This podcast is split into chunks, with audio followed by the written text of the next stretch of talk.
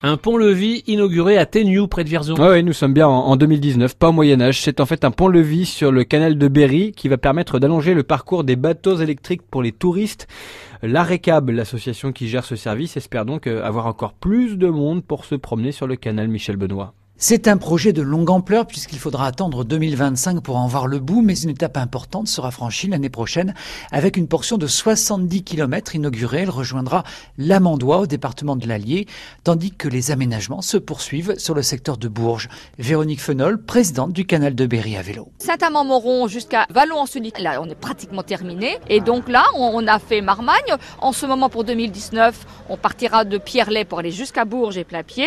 Et en même temps, on continuera Marmagne jusqu'à Meuin. Ce sont les travaux 2019. Pour nous, c'est très important, d'autant plus que Bourges est une ville où il y a une gare et qu'on va capter non seulement les berruyers et puis les habitants du Cher, mais on compte bien capter les gens euh, qui habitent en France partout dans les régions et aussi les Européens parce que on est inscrit dans les véloroutes européennes et on sait que aussi bien les Hollandais euh, que les Belges, les Luxembourgeois, ils aiment le vélo et on va capter beaucoup de monde. On estime qu'un cycliste dépense entre 50 et 80 euros par jour pour se nourrir ou se loger. Il faut donc lui proposer les services nécessaires le long du canal.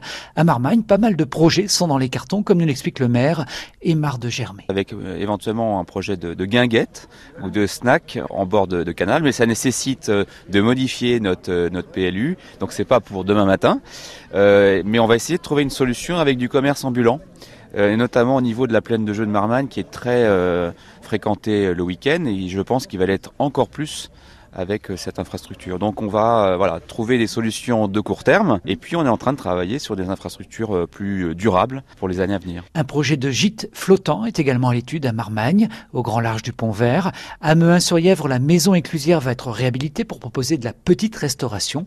Les travaux pourraient démarrer au printemps. Le canal de Berry à vélo représente un investissement de 21 millions d'euros. Un pont-levis à découvrir en photo sur le site et l'appli mobile France Bleu.